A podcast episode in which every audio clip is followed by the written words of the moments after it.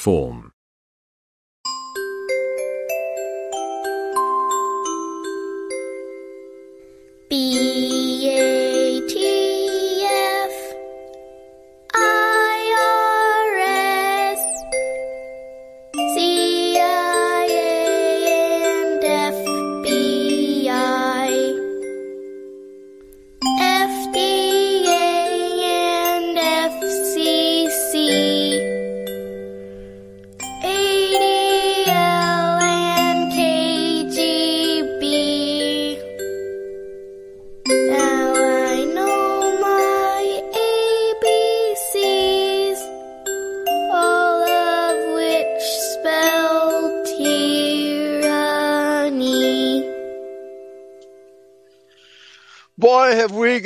Lots of tyranny around the place here, folks. All you have to do is step out the door and you'll see tyranny upon tyranny upon tyranny. But those of you Aryan Adamites who are listening to this show, uh, please help spread the word of Christian identity to friends and relatives. The, the fact is, ladies and gentlemen, that we are winning this battle. The Jews are shooting themselves in the foot. They are, are falling down on their own swords and they don't know it. The world is turning against them and there's no way they can stop the momentum. The European nation states are challenging the Jew United Nations and the Jew European Union with all of their mandates, illegal mandates, and the farmers are rebelling against the globalist dictatorship. Guten Tag, Bavaria man. And folks, this is all very good news. All very good news. But today we're going to be continuing our theme on lusts of the flesh. We got a couple of really interesting articles. Uh, they've already been uh, posted in the chat room here. But also, for those of you who want to join us here on StreamYard, you go to streamyard.com forward slash bloodlines, and that will take you to our chat area on the Bloodlines StreamYard platform. And you can call us, but I would say right off the bat, yeah, wait until about the second half of the show before any call ins, and they will be broadcast both on Speak Free Radio and Eurofolk Radio. So, uh, Michael, how are you doing today? I'm doing good, Eli. Thank you for the for able to join your show also. And Yeah. I agree this with them that Israel has done toward the Palestinians. That has opened like a door. I thought about that after Paul after we talked last time. Yeah. Um, that they shoot themselves in the foot with this because now they are receiving criticism for the Israeli state, and then you can Right. You can add on more more stuff about the Jews, and you can start to speak about the subject because the Jews don't want you to speak about them. They want to be this like uh, now they don't want you to speak about them. So this has opened up doors also for me to be able to to reach people. They speak, oh look what the Israelis do does to them um, to the uh, to them Palestinians, and then you can start talking about it. We Right. can mention that they are Satan's kid and they are satanic and the Talmud and all this. So it's Yeah. it's a so I agree with that. That's uh Yeah, and uh, the Jewish websites are complaining that anti-Jewish remarks uh, on the internet and even in face-to-face, uh, Jews in New York City and in Paris and in London are facing more and more criticisms and even punches in the face, right? Like the people they hire to punch us in the face and sucker punch old white people and uh, white little white girls, right? Uh, that's all orchestrated by the Jews. So what goes around comes around. Right, Michael? yes, that's a very good American way to say it. what comes around Yeah. goes around. You will get it back. You reap what you sow. That's right. You, and that's, exactly what Paul says in New Testament. You will reap what you sow. However, we know that the Jews have a special day of judgment coming for them in the parable of the wheat and the tares. The tares will be gathered first, bundled and burned. okay. Uh, there's nothing about a rapture there, folks. We're all going to have to endure the tribulation because we, as his people, are, we're told we are going to be tried in the fire of purification, the refiner's fire. We could probably do a show just on that, the refiner's fire. But this also goes against the grain, Michael, of Judeo Christianity, or as I like to call it, apostianity, because these churches have been so Judaized they're no longer Christian, they're all apostate. that they never teach this doctrine of the refiner's fire. They totally ignore it. Uh-huh, Okay. that too. Yeah, yeah. We could do a show on all of the doctrines taught in the Bible that the Judeo Christians refuse to teach. Yeah, that's that's very interesting. So we can shed some light on all their false doctrines and all their because today the church are just some kind of g- c- clubs. They're just clubs to feel good in, only to feel good clubs. That's the only thing it seems to be about. You sh- and you cannot shame anybody. You cannot say anything about sodomy. No, you cannot criticize that, and you cannot criticize that. And, uh, you know, so um, yeah. Yeah. And now, and the church just takes in everything now today. oh, yeah, I mean- including homosexuality. Yes. Okay, if they're a 501c3 corporation here in America, or maybe it was an Armorica, America, they uh, they will de- def- have to defy their 501c3 status by talking about homosexuality, at least in a negative light. You, you can praise Jews and you can praise homosexuals, but you can't criticize evildoers. No, because they say that Jesus loves everybody. Yeah, but that's um, that's one of their their first those lies that they teach us, and Yes. all the spiritualization of everything instead of not seeing it as the the seduction of Eve. That is one example that we're going to speak about today. Also, that is also Right. one. We can that's the start of Oh, this yeah. then. Yeah, we- we'll, we'll be beating around that bush most of the day, right? Okay.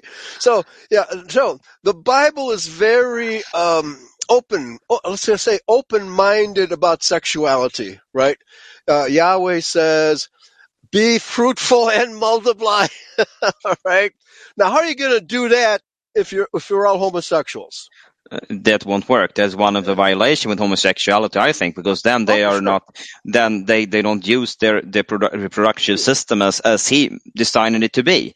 They do it for Right. lust. There you have the lust part. Right. Okay. There I can, Okay, you said the magic word, lust. We're going to talk about the word lust.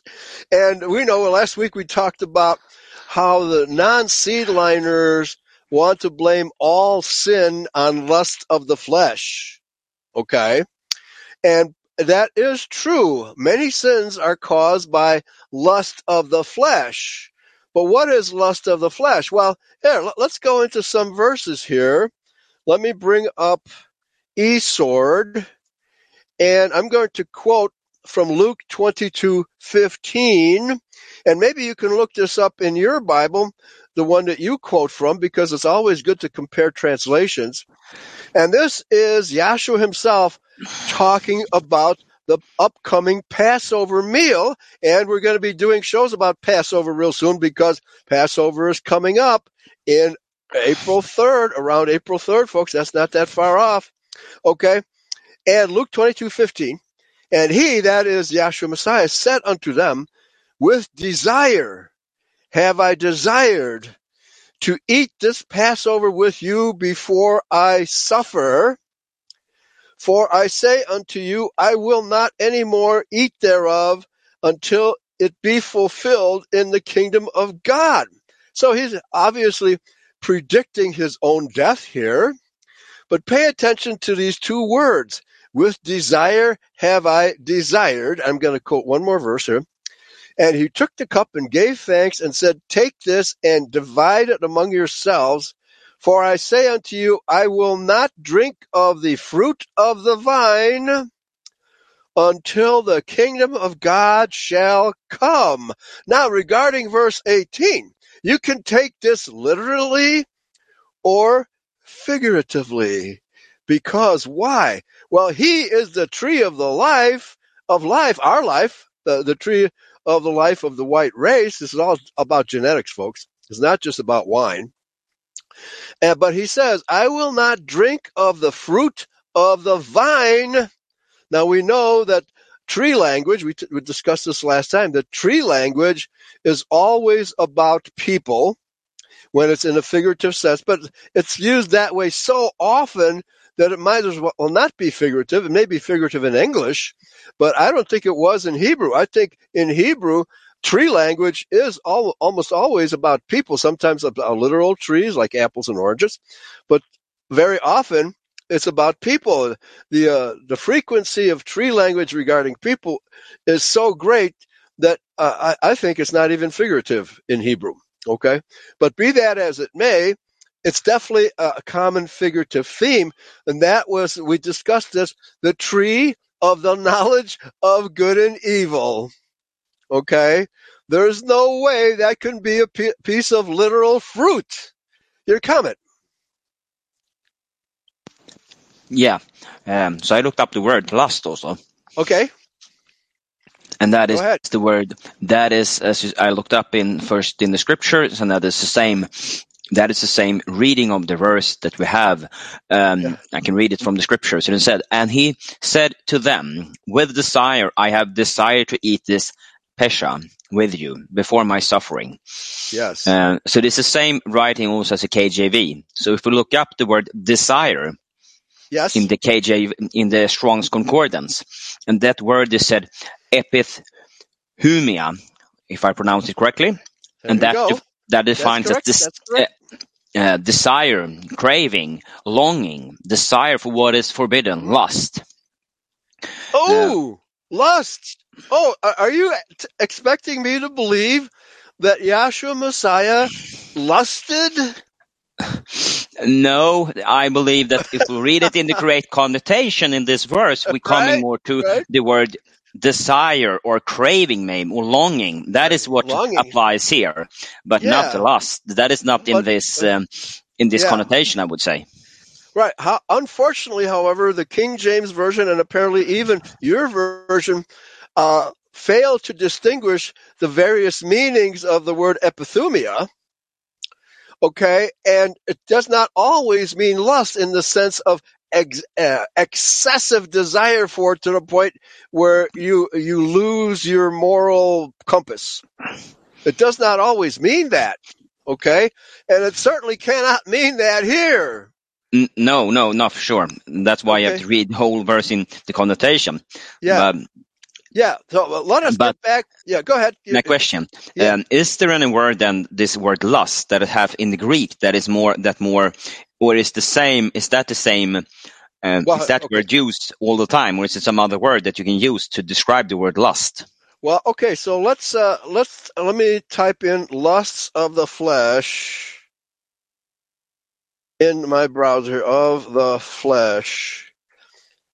And let's see what comes up. Okay.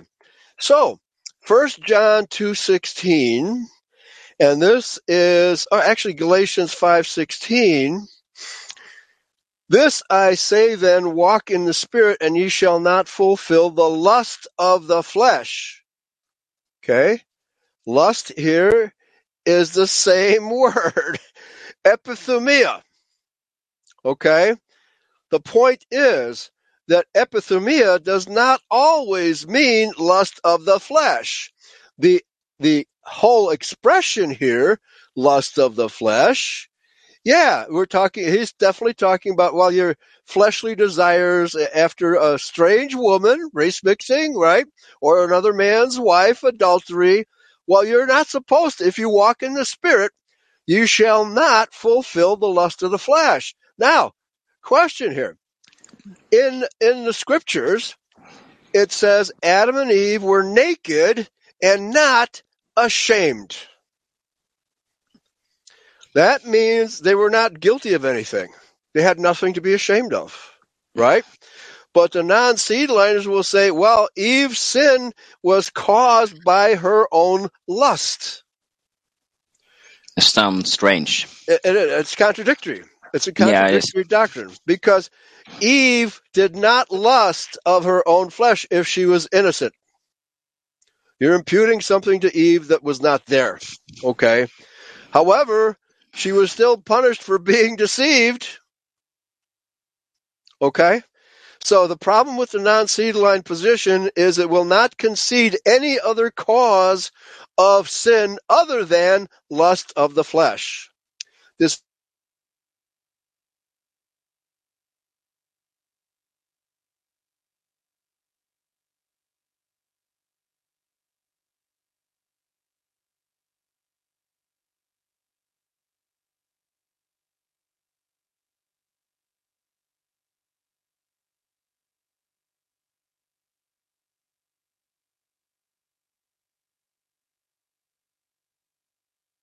the sense of desiring to commit sin.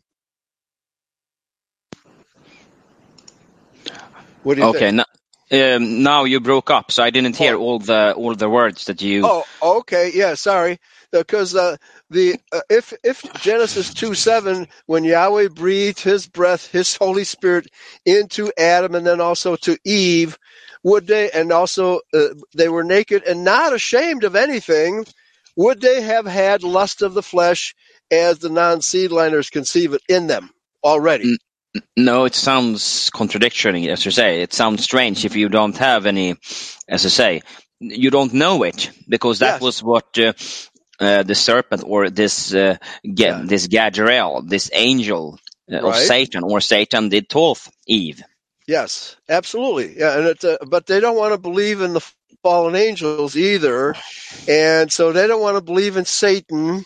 So uh, the non-seed line doctrine is uh, based on all of these personal. I mean, that's their interpretation, but they deny the fact that the uh, Hebrew and Greek words for angel do mean angels, uh, you know, disembodied spirits. It does mean that. Okay but they choose the definition that says messenger.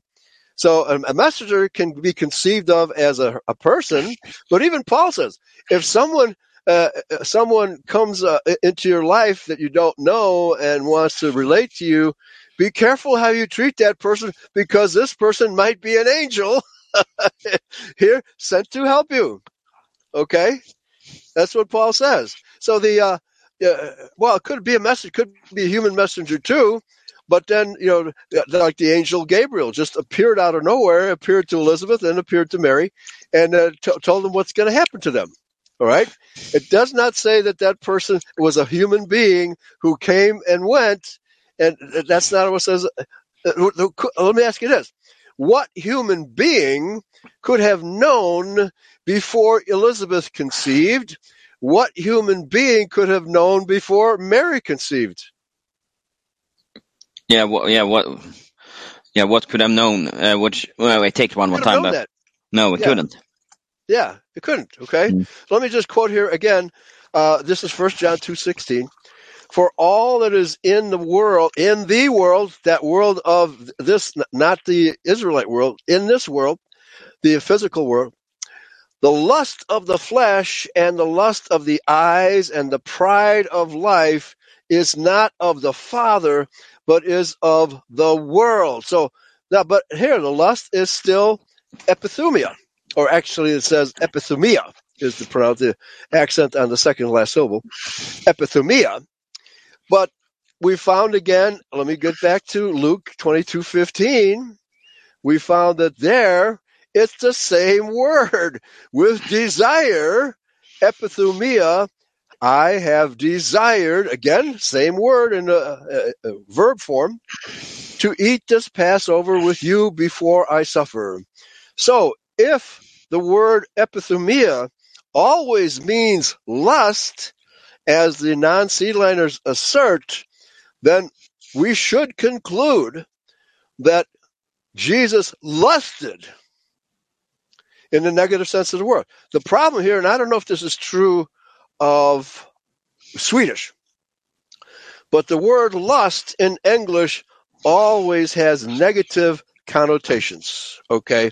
To lust after something is to have an illegitimate desire for it, you know, to, for your personal satisfaction and not for good. Okay. That's Yeah. what it has in English. How about in Swedish? It's the same. Lust kallas det för. So it's almost Yeah. the same pronunciation, but it's the same. It's always a negative, negative uh, connotation when you say du lustar efter det. You, you're lusting after, or a strange, a strange wife, or a strange woman. That is race mixing. So that's also Right. then adultery. Do not adulterate. Yeah. Uh, okay. And you can lust after a car, yeah, like a Maserati. Uh, Oh, I've never had a Maserati. I really want one. I I'm willing to kill to get a Maserati. Right. So, uh, but this is not what the Greek word means. The Greek word means simply to desire. That's what, otherwise this translation here in Luke 22:15 would be false. There's no way that Yahshua, because he was sinless, could have lusted in the bad sense of the term as we use it in English and as you say in Swedish. However, in German, in Germanic, being lustig, lustig means to have a good time, to have a gay old time, right? having having good friends, good times. That's all it means in German is good times, lustig. Okay. Yeah, we have how the same word in Swedish, lustig. Nu är du lustig. Now you're funny. Yeah, like right. that. yeah. So lustig, even in Swedish and German, does not always have a negative connotation, but lustful in English is always negative. Lust itself in English is always negative. This is why we do word studies and we compare translations and we compare the uh, Anglo-Saxon tradition. Okay, to make sure we know. So the King James exclusively uses lust in a negative sense.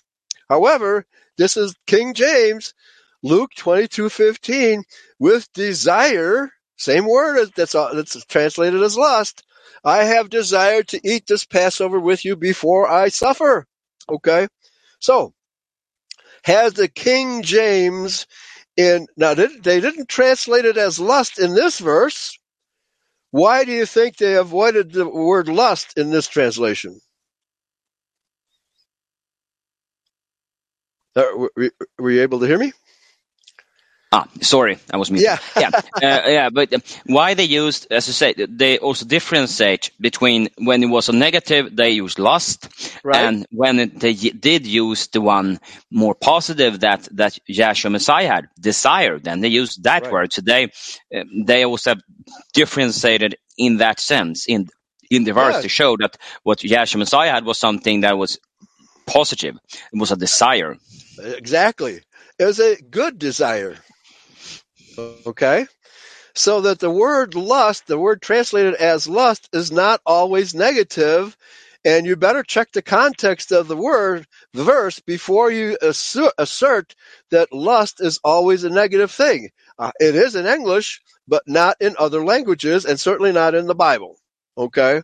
So again, the non-seedliners haven't done their homework, they haven't done the word studies, and they teach false doctrine because of that. And uh, as again, I say again, again, it is Sheldon Emry's fault because he started preaching this no Satan doctrine, which led to all of this false doctrine. You know that the grave only means it doesn't mean anything but a piece of a hole in the ground, right?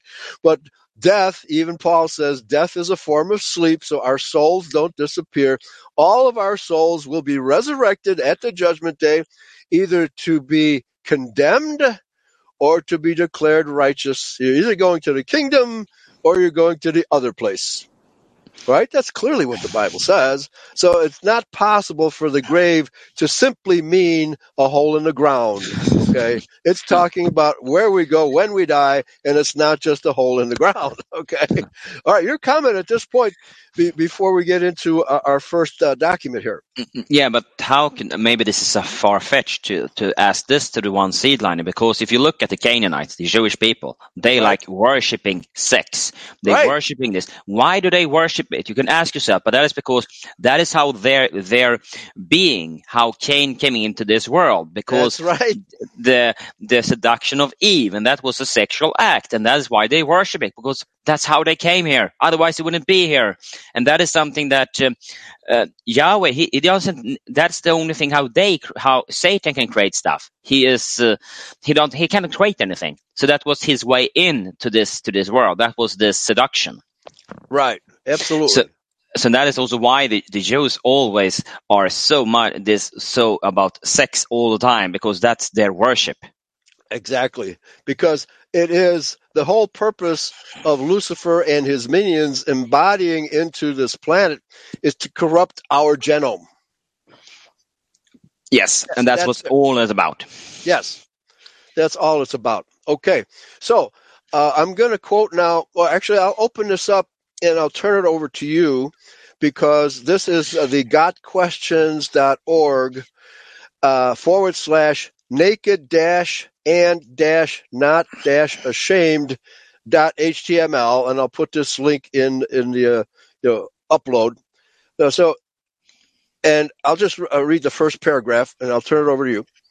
Genesis 1 narrates the creation week in which God created the heavens and the earth and filled them with creatures that would fulfill his plan and purpose. Well, didn't Yahweh say, I desire you, Adamites, to be fruitful and multiply? right? Okay, so even Yahweh desires things. And in the Greek, it would be the same word, epithumia or epithumia. I forget where the accent. I think it's a epithumia. Okay, so that that's the same word. So the the non seed liners have a problem here.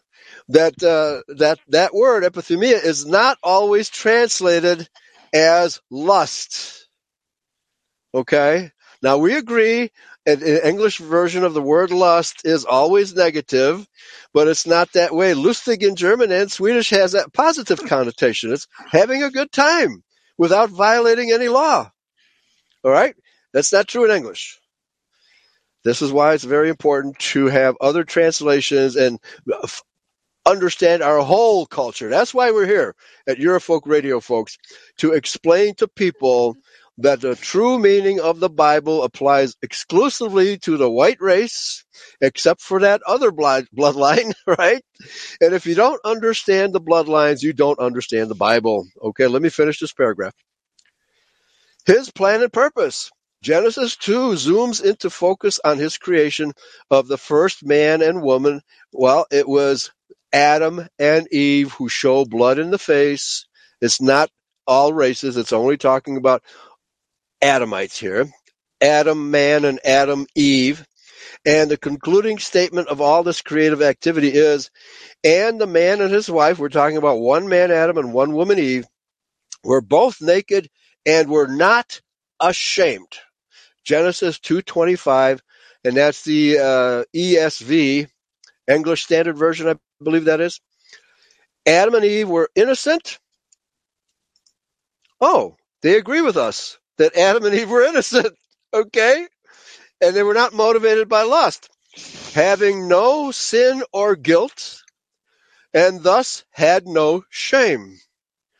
What happens in Genesis 3 helps us understand how valuable that condition of innocence really was. Wow.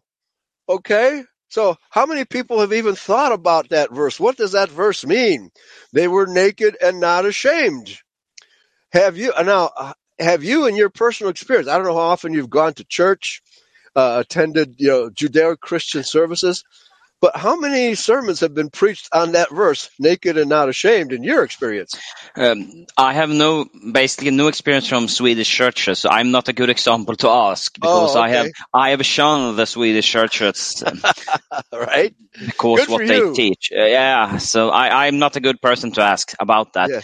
But my feeling is that this is something they don't speak about Yes. because then they will get Right. questions. Why That's they're right. naked, the, the shame. So then we get questions that they can't answer. Right. But in uh, so uh, so you have all of this pornography on the net, which is c- controlled by Jews. You have all of this, uh, and even these uh, the cruises, all these ship cruises people go on. A lot of these are run by the mafia. Certainly, the Israeli state is run by the mafia. The international sex trade is run by the Jewish mafia, and all of these things are negative. All of these things are never because they're run by the Jews. All right.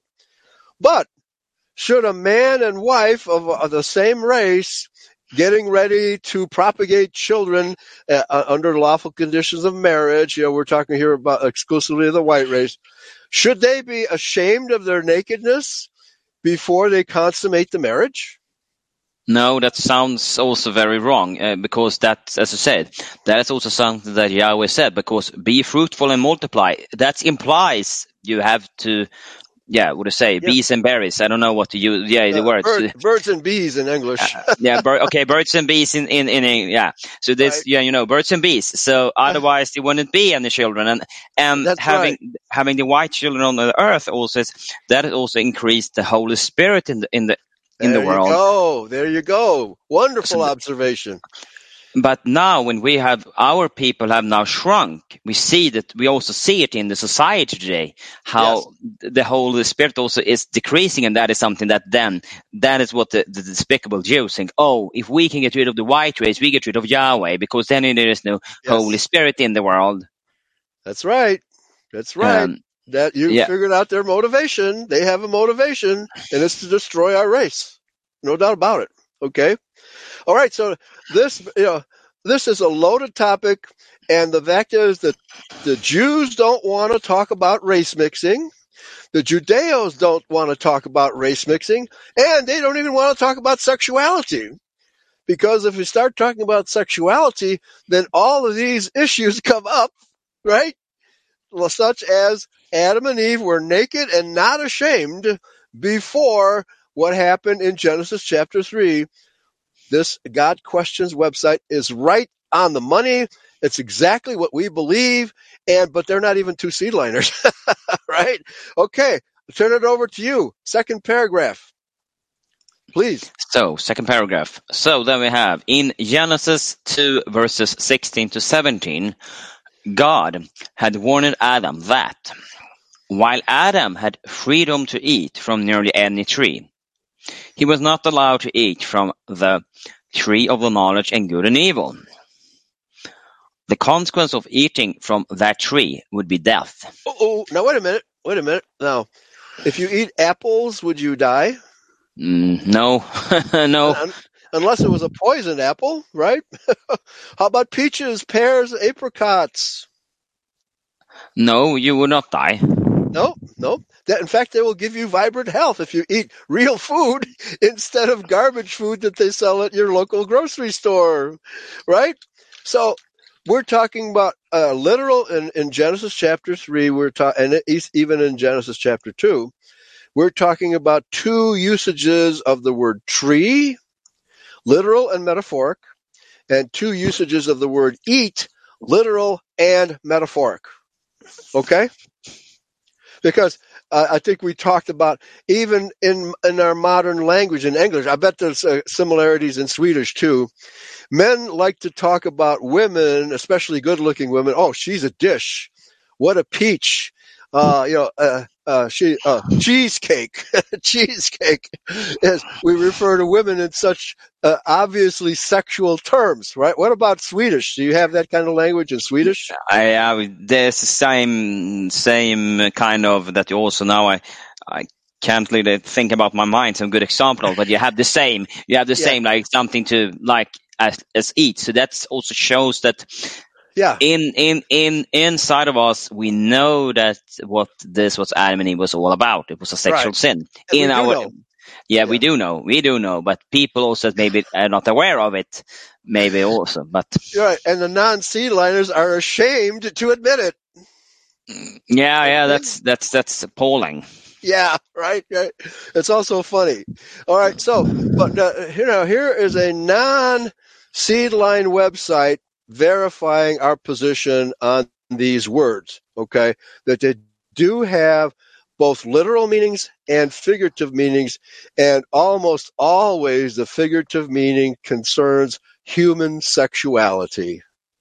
Okay, right? Otherwise, why would Eve have been so horribly punished for doing something good like eating an apple or a peach or a plum? Yeah, I mean that's Why would she be right? Yeah, exactly. But that is also so strange that people don't think they don't uh, recognize that that the punish is always in in conti- in, in condition with with what you have done. You uh, Yahweh is always very he's very rightful in his when you're getting punishment because you're getting the right punishment according to what you have done. Right, right. However, we can sin in ignorance. Okay? Sins committed in ignorance have nothing to do with lust. And that is what we are contending happened to Eve because she was tricked into doing something she was forbidden to do. And Eve says to the serpent in her dialogue with the serpent that I was told not to even touch this particular fruit. How can you eat of a literal fruit without touching it? Yeah, that's that's kind of uh, impossible. Again, Yeah, right. kind of like apple pie. Somebody had to touch that apple when it was picked off the tree, even if it was done by a machine. Okay, somebody who baked that apple pie had to handle those apples, slice them up, and put them in the pie and bake the pie. You cannot avoid touching literal fruit when you eat it. You sip, eventually it goes into your mouth, so you're touching it then. Okay, but Eve was told you're not even supposed to touch this fruit. So isn't that a clue that it's not literal fruit? That there's something more that we're talking about figurative type fruit here? Yeah, it should. Yeah, it should. Okay. Yeah. All right. Let's continue. We'll see if these uh, authors here continue to agree with us or not. Back so, to you. Yeah. Thank you. So in Genesis 3 verses 1, the serpent tempted Eve uh, to eat the forbidden fruit, and she ate, and Adam ate with her. After they had both eaten, their eyes were opened in a way they had not been before. There you go. Very good. Yep. Now for Go ahead. Yeah, because I, I was just going to say it's not like it was LSD, right? okay. But that sacred mushroom, uh, this is all good for food. It says it's good for food, so it can't Yeah. be anything poisonous. All right. Back to you. yeah, no, no hallucinating mushrooms that will make you see stuff. Yeah, that's right. Okay. Um, so now, for the first time, they recognized that they were naked. Aha. And that is Okay. Genesis 3, verses 7a. Very good. Adam and Eve had no guil- guilt before. They hadn't sinned against God, so there was no reason for any shame. Now that they had violated His word, they realized they had guilt. They had sinned against the Creator, and they sensed that guilt and were ashamed of their nakedness. But now Paul also says that Eve was deceived, but Adam was not deceived. Okay.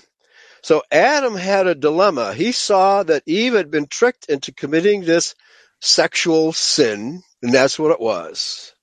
It was a sexual sin, not a mere mental sin. As you were saying, the punishment must fit the crime. However, you can sin in ignorance and therefore uh, do the same act in ignorance, not knowing that you're doing evil, but haven't you uh, made your body, let's say, uh, well, rape. What's rape? Lust L- Well, by whom? by the one that does the rape. Yeah, by the rapist. Yeah, the It is rapist, not- yeah. It, it is not true that every woman who is raped is desiring to be raped. No one does that. No, exactly. So, Yeah, yeah. Isn't that the favorite position of the feminists?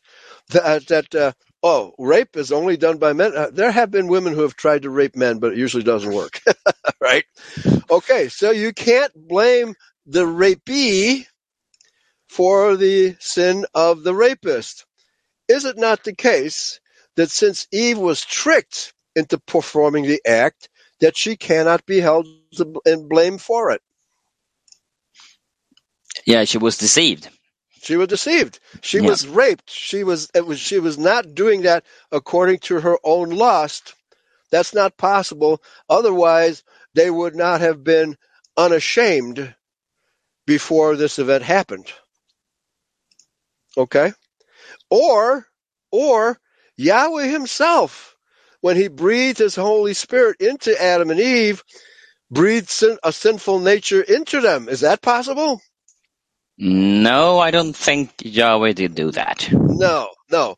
The the sin was caused by deception and Eve did not do it deliberately. If you do something deliberately, you know you're doing it wrong and therefore you should be punished accordingly. But if somebody tricks you, like a con artist, a con artist can come along and say, "Hey, I've got a deal for you. if you give me a hundred dollars, I'll invest it in this stock. You'll make a hundred dollars overnight, and then you keep on feeding me a hundred dollars. You'll make another hundred dollars, and soon you'll be rich." Until the day he decides to switch the game, cash in, and leave the country. That's how con artists do it, right? So are, are, if you're doing something pure in pure innocence, even though that would be a lust of the flesh, that would be greed. Okay, if you can call greed a lust of the flesh, but uh, then ultimately you have to pay the penalty for your naivete. And see, the word Eve is contained in the word naive in English. Okay, she was tricked. How how could she be punished so horribly? How could our race be punished so horribly for an act which was not conceived in lust, but was a tri- uh, act of trickery? But it says Adam was not deceived. Adam had a dilemma because when Eve, we said Eve was pregnant with something that he did not conceive. Um, do I continue to mate with her? Do I ask Yahweh for another mate? Uh, Those things never occurred to him. In, in the uh, how should I put it? In the sadness and confusion that he had confronted in Eve, he did not know what to do, and so Eve showed him bl- maybe black women, Asian women, etc., etc., and he indulged. He quote unquote ate of the forbidden fruit. So there's only one type of forbidden fruit because all of the literal fruit was good fruit. The Bible clearly says it was all good good to eat. So why was this fruit forbidden if it's not good to eat? Okay. Yeah, because I mean, we see what happened because of this. The the naive Eve, what it produced, it produced the Jewish race. So yeah, yeah, that's a punish. Yeah, yeah then you, you have done something that was not too good. Right, right. And so it's a sexual sin because it produced the bloodline of Cain. Yeah, And and enmity between the two bloodlines continues to this day. There's no other way to explain it. Yeah, and the same. We have the same problem with those couples that do race mix today because it happened. It's rampant now in the cities. That's what the Yeah. cities is all for because in the cities this happen. Um, so then they leave after those those mongrels that also will they will be socially awkward. They also have uh, psychological problems, and they also maybe be more into crime. So there is a, a kind of um, a loc- a locus. It is an it's an epidemic around our nations with this. So we see what happens with all this, what it creates. And Right. of Jews is is on top of that list, of course. That is the that we see. That's the top of all those problems we have. Yes. Okay, so this particular tree is not a literal tree.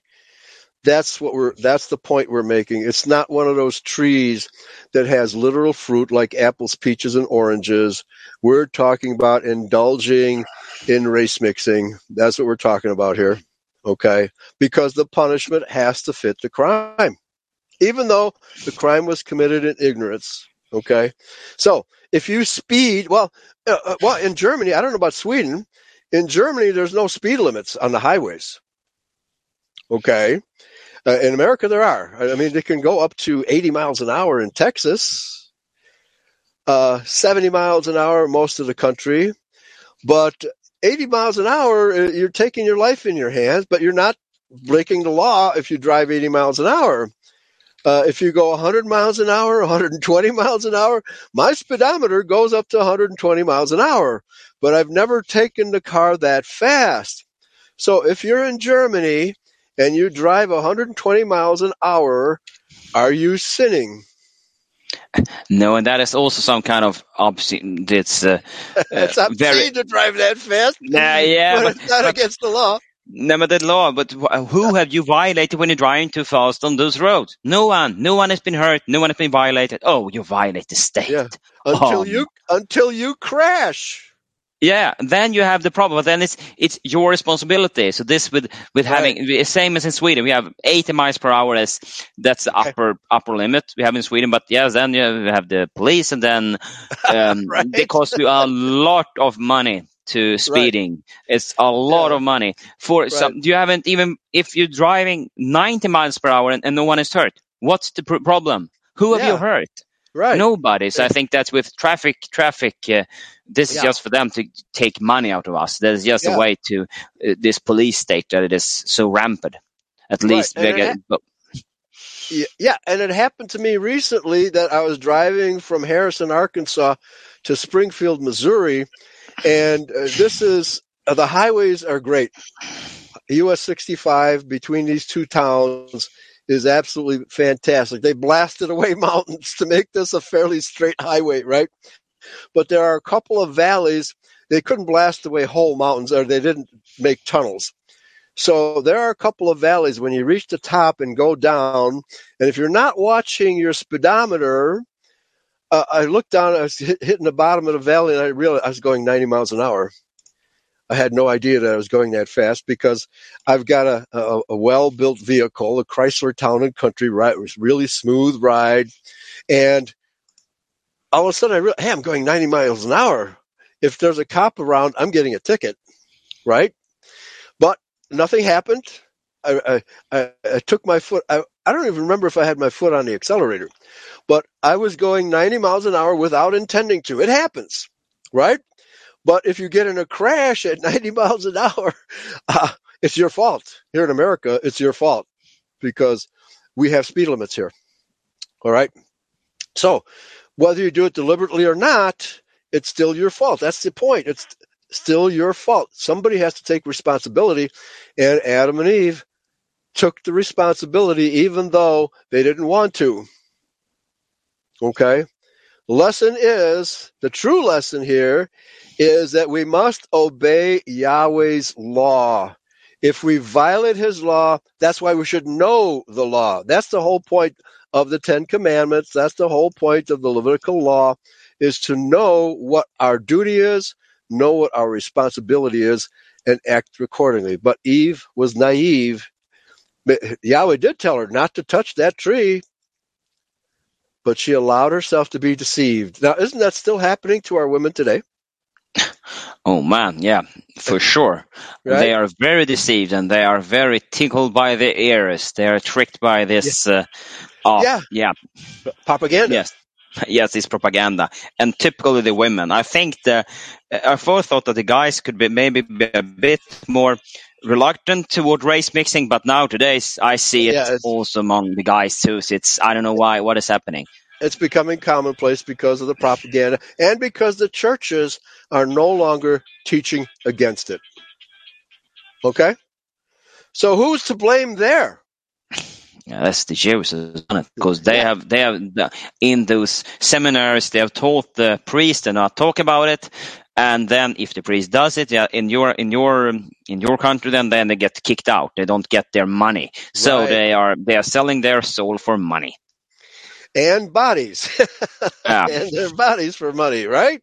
So, uh, and and it gets even worse, Michael, because at the at the southern border, where all of these Mexican children are being enticed across the border, a lot of these children just plain old disappear.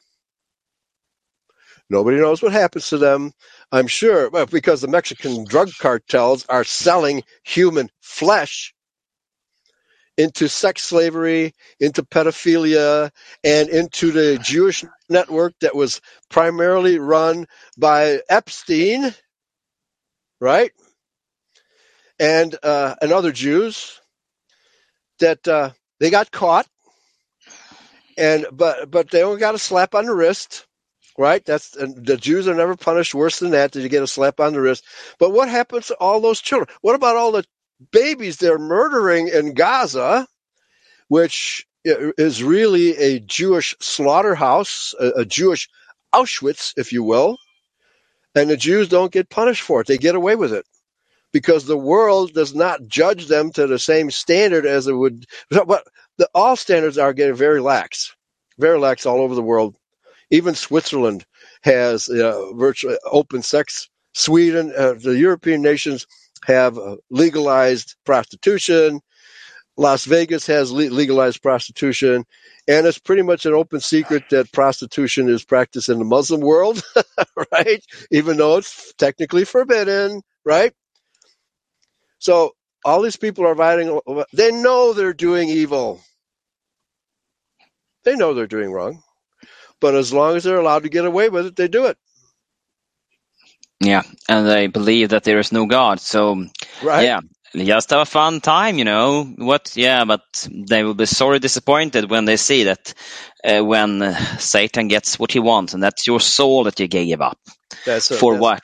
for Yeah. your fame, for money. infamy for your fif- 15 minutes of infamy, right? Yep. Yep. Yeah, like like all of these rock and roll stars. I sold my soul for rock and roll. All right, next paragraph, please. Yes, as long as they had no sin, they sensed no need for any covering. Yeah, but just this sin, if this sin wasn't sexual, why were they covering themselves because they are naked? This is, for me, this is some gymnastic movement they do here. Try to, to, for me, that is illogical. Right. They, Yeah, well, if they were sinless, they had no shame. Yeah. Okay. And why, Yeah. why were, if there were some kind of other sin, why would they cover their loins? Yes. That I, I can't that I can't really understand. So it has to do something with sexuality. This oh, this is used for this. Oh, yeah. something like yeah. that. I don't know. Okay, well, now if it's not a sexual sin, why did they cover their loins instead of their mouths or their heads? If it was mental sin, as Ted Weiland, who's one of the main non-seed liners, and eh, in fact he's blatantly anti-seed line, he hates our doctrine. Uh, why were their loin? Why were they given loincloths eh, eh, and not dunce caps or face masks to cover their mouth? Exactly. That is the question that those Judeo Christians and all of the one seed I need to answer. That's right. Because that I don't understand. Why cover that part? Why is not, as you say, the mouth covered? It was a fruit. Why, why is that not covered? Why is this? So probably have a, but yeah, Yeah. So if if the sin was eating an apple, which most Christians actually believe Eve ate an apple, all right, but it didn't kill her on the spot. It was still good for nourishment, right? Okay. This type of eating is not good for nourishment. That's why we're forbidden to touch it. So they don't want to address this question because the fig leaves covered their loins and not their mouths. I mean, isn't this common sense? yeah. For for, me, it's kind of easy to see it. I can, I, I, and when I when I hear it, yeah. It is metaphorical language, but not so metaphorical that it isn't scriptural, because scripture uses this type of language to describe sexual activity constantly. Even the word to know in the Hebrew means to have sex with, right? Okay? People say here in America, he knew her in the biblical sense, which means sexually. I don't know if you have that kind of language in Swedish. Uh, no, not what I can remember. And Okay. unfortunately, Sweden is, Sweden is not so much biblical anymore. It's it's the most atheistic Oh. country in, in Europe. Right. Okay. Ju- Ju- Europe, right? Yeah, I pronounced it correctly. All right. yeah, and Sweden Oh. is the self-playing piano. You don't need having your Freemasons anything because they do it themselves anyway. Yeah, right. Oh, Yeah, well, people do what the Freemasons do. yeah. Right? Right? Okay, please continue. We're going to take a break shortly, folks, but yeah, let's finish this paragraph. There was no judgment or scrutiny, scrutiny uh, for them. Now that they had sinned, they were keenly aware in their guilt and shame Mm-hmm. that they were exposed. So they fashioned from fig leaves uh, clutches to cover their loins Mm-hmm. or their gen- genital areas. Genesis 3 verses 7b. They try to cover up their guilt and shame with the product of their own effort. This was the remarkable first attempt of works salvation. Well, that's going a little too far. Continue. right. They sought to be free from guilt by covering up their nakedness on their own. When God called out to Adam, at first Adam hid because he knew he was naked and he was afraid. Genesis 3 verses 10. Okay. So, I mean, it tells it plain as, as day. They, the, in other words, to cover their shame, they used loincloths. What don't you understand, Christian? right? The truth is staring you in the face and you're free, you refuse to look at it. Uh, yep. Yep, that's what's going on here. Okay, it- uh, but they're trying they're trying to defend Eve's honor when she had lost it. But they say she had no honor to begin with because she committed a sin out of the lust of her own flesh. If that's the case, she had no honor to begin with. So Yeah. then they have to have a different interpretation of Genesis 2 7, where Yahweh breathed his Holy Spirit into Adam and, cre- and then he created a woman, a perfect match. She had to have that Holy Spirit in her as well. Otherwise, they could not have ha- produced, which they were intended to do, a immortal uh, know, uh, race, an immortal, sinless race. The only way you can be immortal is to be sinless. That's what the uh, uh, book of Revelation is all about. The bride of Christ. Make yourself clean. Wear, put on your white robes. White robes symbolizing sinlessness. Okay. Having been redeemed from our sins, we qualify for the kingdom. And we qualify as the bride of Christ, the bride of Yeshua. So all of that language, you know, well, what are you talking? Well, yeah. Okay. The, the Judeo Christians that they already think they've been cleansed. They already think they're free of sin. Uh, is there a Judeo Christian in the world who's free of sin? no. No, not Um, hardly. Okay. Um, same for us. We always we're a sinner, so we, this is the same. This is a constant struggle, and, and real Christendom is hard to practice. It is not easy. This is a tough. It's a tough right. one. It's the toughest religion because it demands that we obey Yahweh's laws. All right? That's a tough religion. All other religions basically refer punishment and judgment to their imams, to their rabbis, to their priesthood. And whatever their priesthood says goes. But no, our priest, we know, we can understand when our priesthood, priesthood is teaching false doctrine because we have the Bible as our witness. And all of Judeo Christianity teaches false doctrine. Agreed, Michael? Hmm Ah, yeah. Okay. All right, folks. So we're going to take a quick break here, and we're going to uh, have. Uh, uh, we always have for for uh, many of our um, breaks here the uh, music of Jonathan David Brown, and uh, he is. uh, okay, let's. How long, oh Lord? Because that uh, we all strive to see the judgment day soon.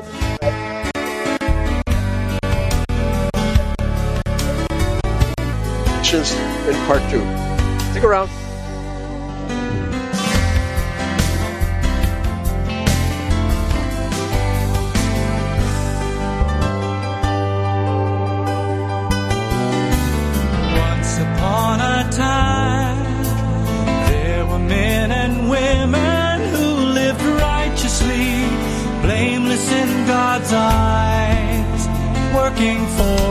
Prize that was to come.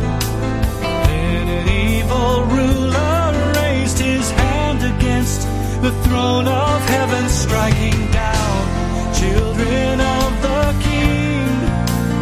Why were they of consequence at all?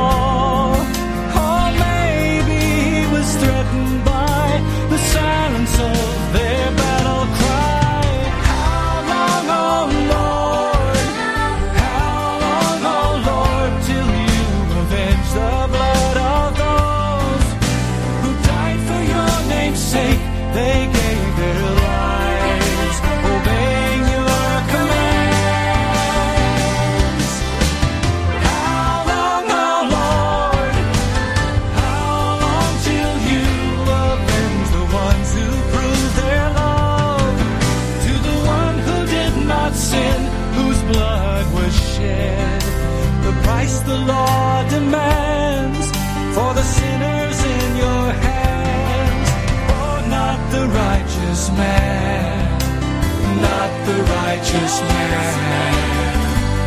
How long, oh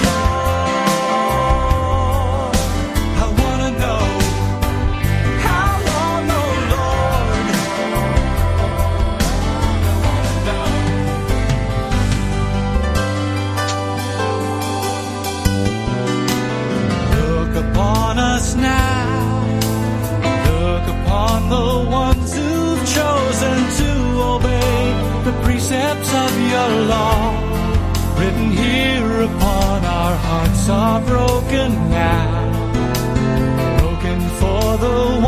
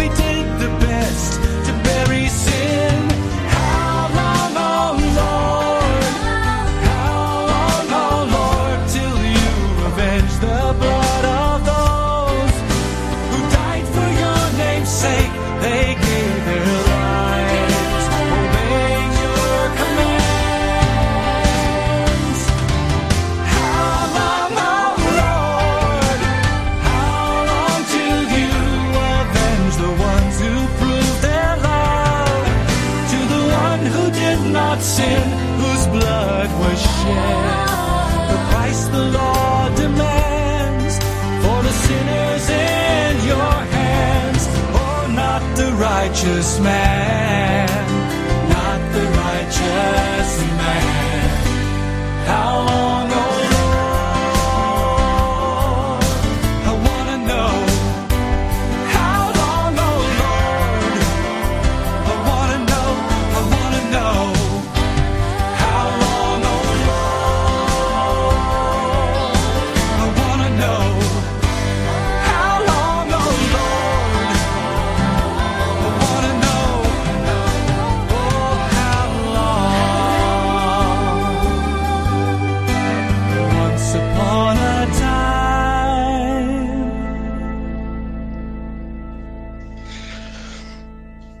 feel ashamed when I'm not eating apples. All right, folks. Let me go back and hit the pause button here. All right, so we're back, and uh, for people who want to call in, I put the link in the chat room at Eurofolk Radio, and it is speakfreeradio.com forward slash bloodlines if anybody wants to call in. And I have to say a word about our sponsor, which is, of course, the uh, Money Tree Publishing Company that has all kinds of great books, white nationalist literature, Christian identity literature, uh, pagan literature, but it's all oriented toward the exonerating the white race from the slurs, the canards, the, the lies that the teach that the Jews teach about us. And one examples uh, in black and white, which is done by a black man and David Gahary, the myth of German villainy, Mein Kampf, Henry Ford's The International Jew, one of the most important books ever written, The War Against Whites, Jews Are the Problem, and of course, uh, my book, The Great Impersonation, How the Antichrist Has Deceived the Whole World, which explains that verse in, uh, sorry, Revelation 12, 17, that there is a beast that has deceived the whole world, and everybody needs to know who and what that beast is. What do you think it is, Michael? The beast has deceived the whole world. Yeah. Yes. When we are studying this message, we come to the realization that some group that always said we are God chosen people, they are really not. But they have deceived the whole world to believe they are, so people give them money and they give them, and they believe there have been uh, some kind of um, holocaust toward them. That is a lie, of course. Right? So yeah, this is this group. The Jewish group are the one that is the big deceiver. They're the one that had tricked the whole world to believe that they are are of the Israel tribe when they are not. They are impostures. That's right. That's right. So, okay, so we let's continue, and I'll monitor uh, the uh, Streamyard uh, window to see if there's anybody in there, because uh, yeah, I think I have to arrange my computer differently so that I can monitor that constantly. Uh, it's just tricks of the trade that I'm still learning, folks. But back to you. Let's finish this article and uh, see compare it to our beliefs. You know, it's an interesting thing to me, Michael, is that these are Judeo Christians and they agree with our well they, they see what we see to some extent They, they totally agree with uh, the two se- seed line proposition, but they can see by their own admission they covered their loins, not their mouths or heads. That they should be able to see that that's the nature of the sin as well. All right, back to you. Yes, so ever since Adam's sin, nakedness has been associated with shame. And see 2 Samuel 10 verses 4 to 5, Isaiah 47 verses 3, Ezekiel 16 verses 39, and 23 verses 29, Hosea 2 verses 3, Nahum 3 verses 5, Revelation 16 verses 15. The fall has affected all of us. We all have an inborn sense that we need uh, a covering. Being exposed to the other eyes making us feel uncomfortable, vulnerable, and afraid. Okay, so since feminists in the world today assert that they don't need a man to protect them, how's it going for them? Not so very good for them. Not so good. Uh, and they, they say they don't believe in marriage, but they're married to the state. The, the fact is, the entire feminist movement and most of liberalism as well, and socialism as well, is entirely dependent upon the sugar daddy called the government. All right? They are totally dependent upon the government. So I put it to you, feminists, which would you rather have? A live man to protect you from rape, from murder, from all these outside influences that you pretend don't exist, or the government who has just made you a slave and brainwashed you into believing that you can do anything that a man can do. And when you are in need, dear women, of some protection, uh, the government is not there to help you. Then you That's try. Then you can have a thousand cops on your telephone line, but I guess a rifle or a good man could be a better use then. That's right. That's right. So it's either Yahweh's way or the government's way, and the government rarely does the, the Yahweh's way. Extremely rarely, but that's going to change when the kingdom comes, and uh, you know Yahweh will will be take total control. Hopefully, our lesson will be learned by then. All right, back to you. Yes. So, as the Genesis narrative continues, it becomes evident that our own effort to cover uh, ourselves can't redeem or save us from our guilt and shame. Adam and Eve were under the uh, penalty promised in Genesis 2 verses 16 to um, to 17. And, Okay. Well, here, uh, yeah, keep reading. I'll look up uh, Genesis 2, 16, 17 to refresh our memories. Uh, on that day they had died. They were no longer able to live with God, but they were separated from Him, and their relationship was severed. Right? Uh, what's more, their bodies would also die from the additional consequence introduced in Genesis 3 verses 19, one day in the future.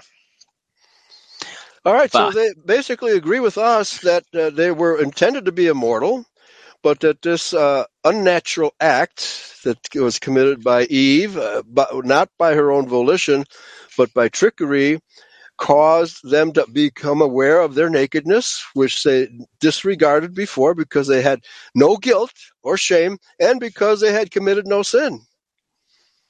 I, I reiterate, the non-seed line position demands that Eve sinned out of her own lust. But the Bible is telling us that she had no lust before she was tricked. She had no sinful attitude before she was tricked. Back to you. Later, in the time of the Mosaic law, God prescribed animal sacrifice so that the people would understand the awfulness of sin and the incredible high price that had to be paid to deal with it. Life itself illustrated in the pouring out of the blood of the sacrifice. Okay, so uh, it's incredibly high price. Incredibly high price. I would say if it was just eating an apple, the the punishment is far too great. Far too great. And the lesson, in my opinion, is that we must obey Yahweh's laws. Otherwise, we will be tricked somewhere down the line. The only way to avoid that trickery is to be wise in the sense of knowing his law. And Yahshua said, Be therefore wise as serpents, yet harmless as doves. So what does he what does he mean there? Yeah, and this wise, I, I, for me, this also um, that we also need to understand how our enemy works, so we know how the Jew operates to trick Right us into there. those. There you go. Yes. So that is that is this being wise as serpents, and in the sentence doves. Um, but that's what I think about wise as serpents. That is, so we we have to know our enemy. We cannot That's just think that is that is only one seed line, and then we don't study how our enemy operates. Some people think, oh, it's just negativity. You're only studying how they operate, blah blah blah. No, it's not. It's so we can Right. know what to expect from them and what they will try. Right. And I've been saying in my local congregation here in the Ozarks that the the real lesson of Genesis 3:15 is to number 1 obey Yahweh's laws and if you don't you will suffer for it. Okay? So always be on the alert and if you're if you're if you don't have his laws in you as part of your un, re- relationship to this evil world then you will succumb to it. Okay? And that's what happened to the Israelites over and over when they began observing pagan rituals. Okay? The, the only way to avoid that is to know that it's evil and it's, it's going to result in per, lots of personal suffering, just like if you're doing drugs. It may feel good when you're doing the drugs, but if you get addicted, you're in big trouble. Yes, for sure, Yeah. For sure. Okay, so so Genesis 2, 16, 17.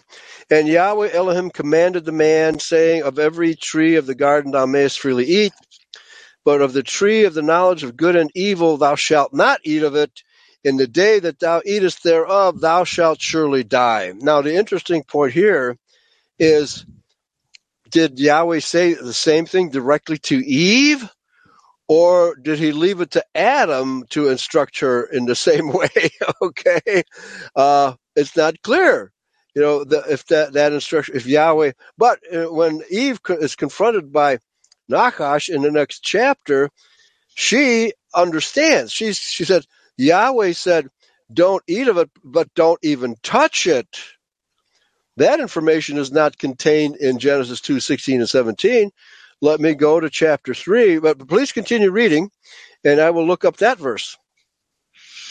While we all were separated from God because of sin, the Savior took on our guilt and paid the price with his own blood. Isaiah 53 verses 6. By his blood, we can come near to him and enjoy the fellowship with God that we were designed to have from the beginning. Ephesians 2 verse 13.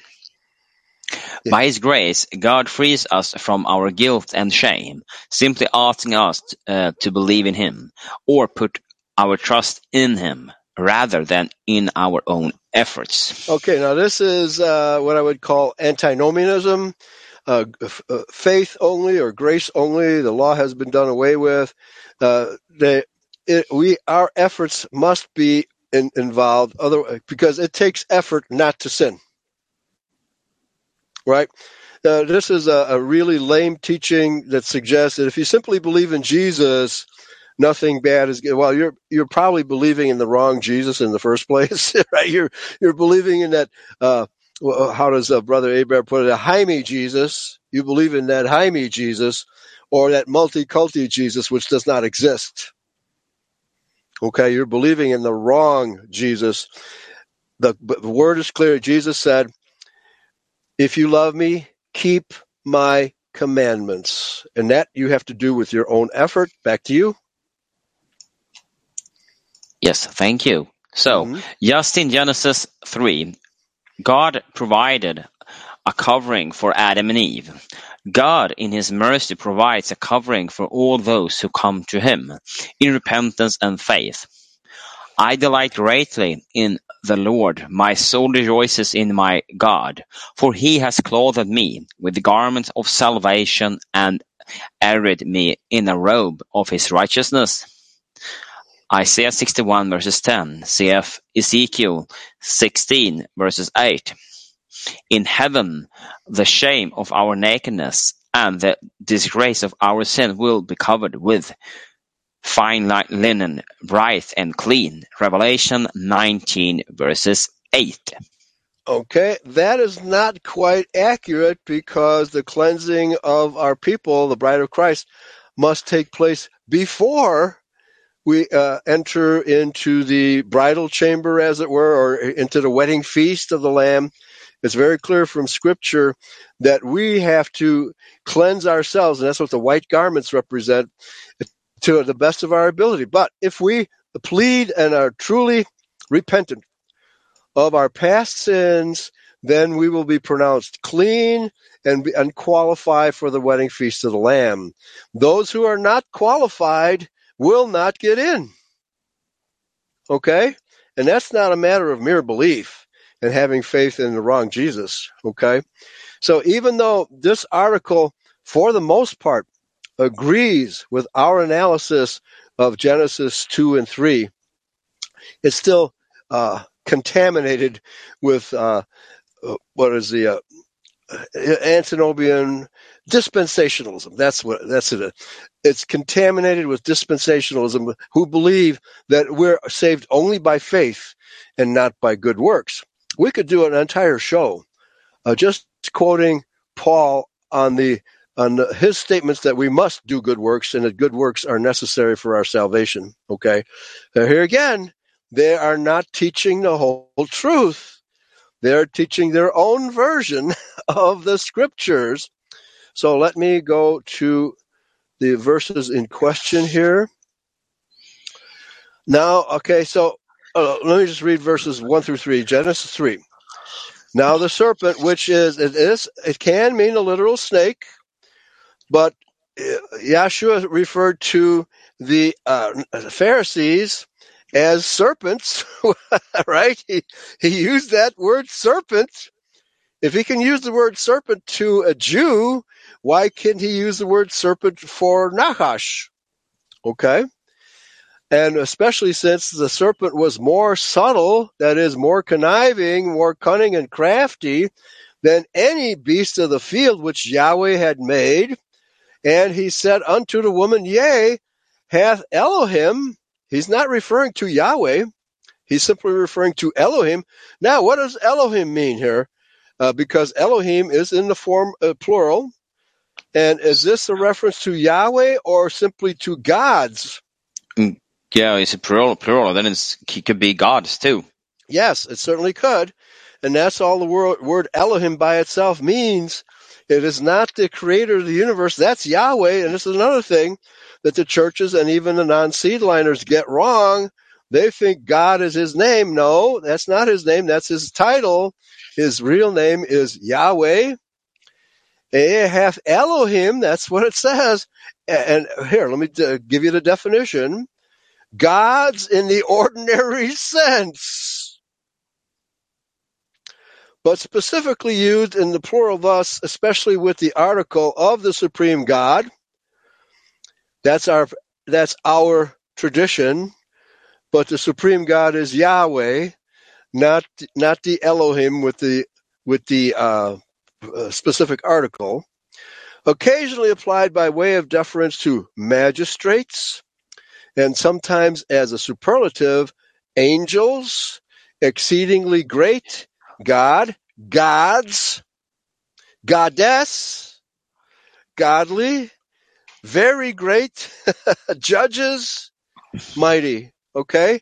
So this the definition of the word Elohim is not limited to the creator, folks. It can mean any of the things that I just read here. All right?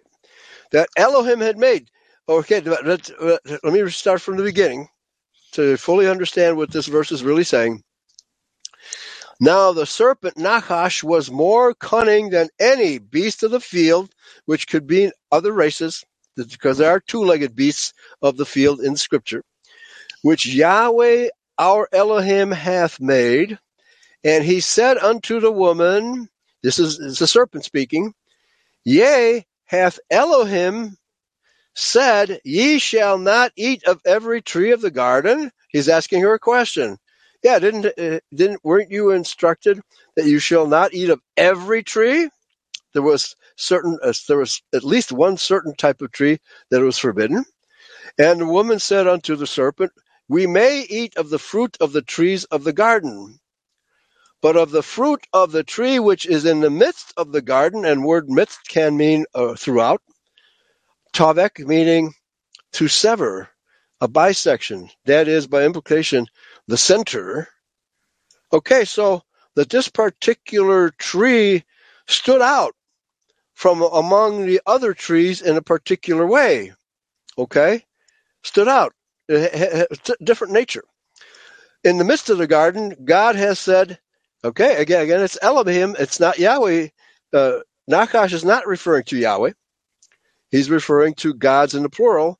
Has said, ye shall not eat of it, neither shall ye touch it, lest ye die. Okay, so here's the crucial word touch. Ye shall not touch it, which is naga. By the way, the word naga in Sanskrit means fallen angel or devil. Okay?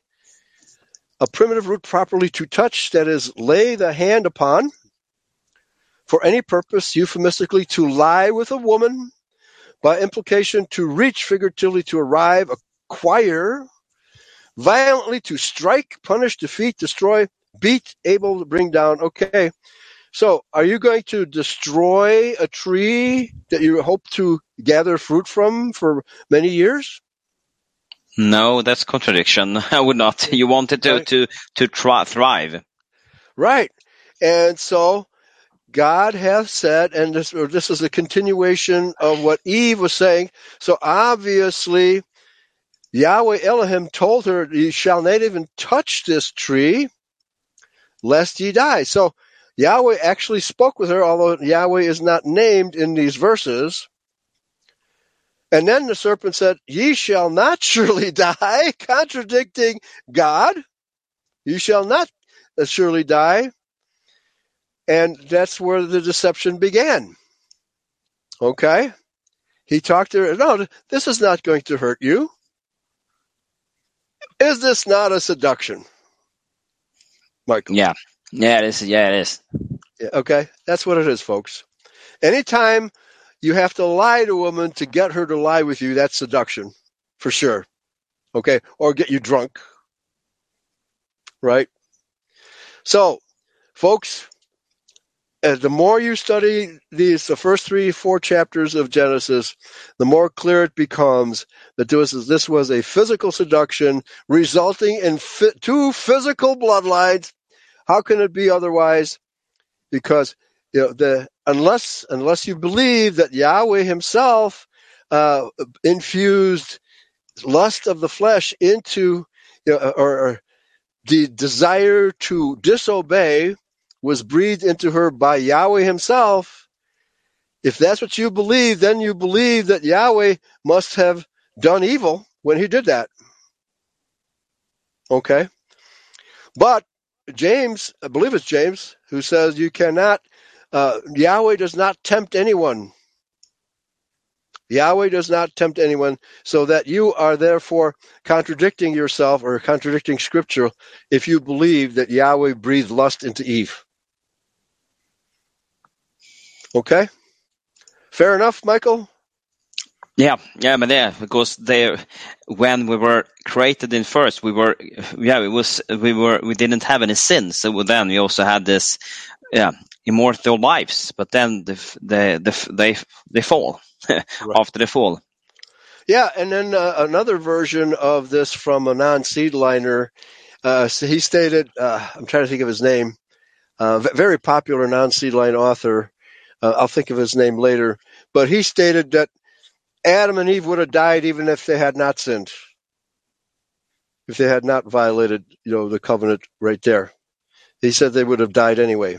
Okay, clearly meaning he did not believe that they would they, that they were infused with immor- immortality when the breath of Yahweh was infused into them. So what could verse Genesis 2 7 possibly mean?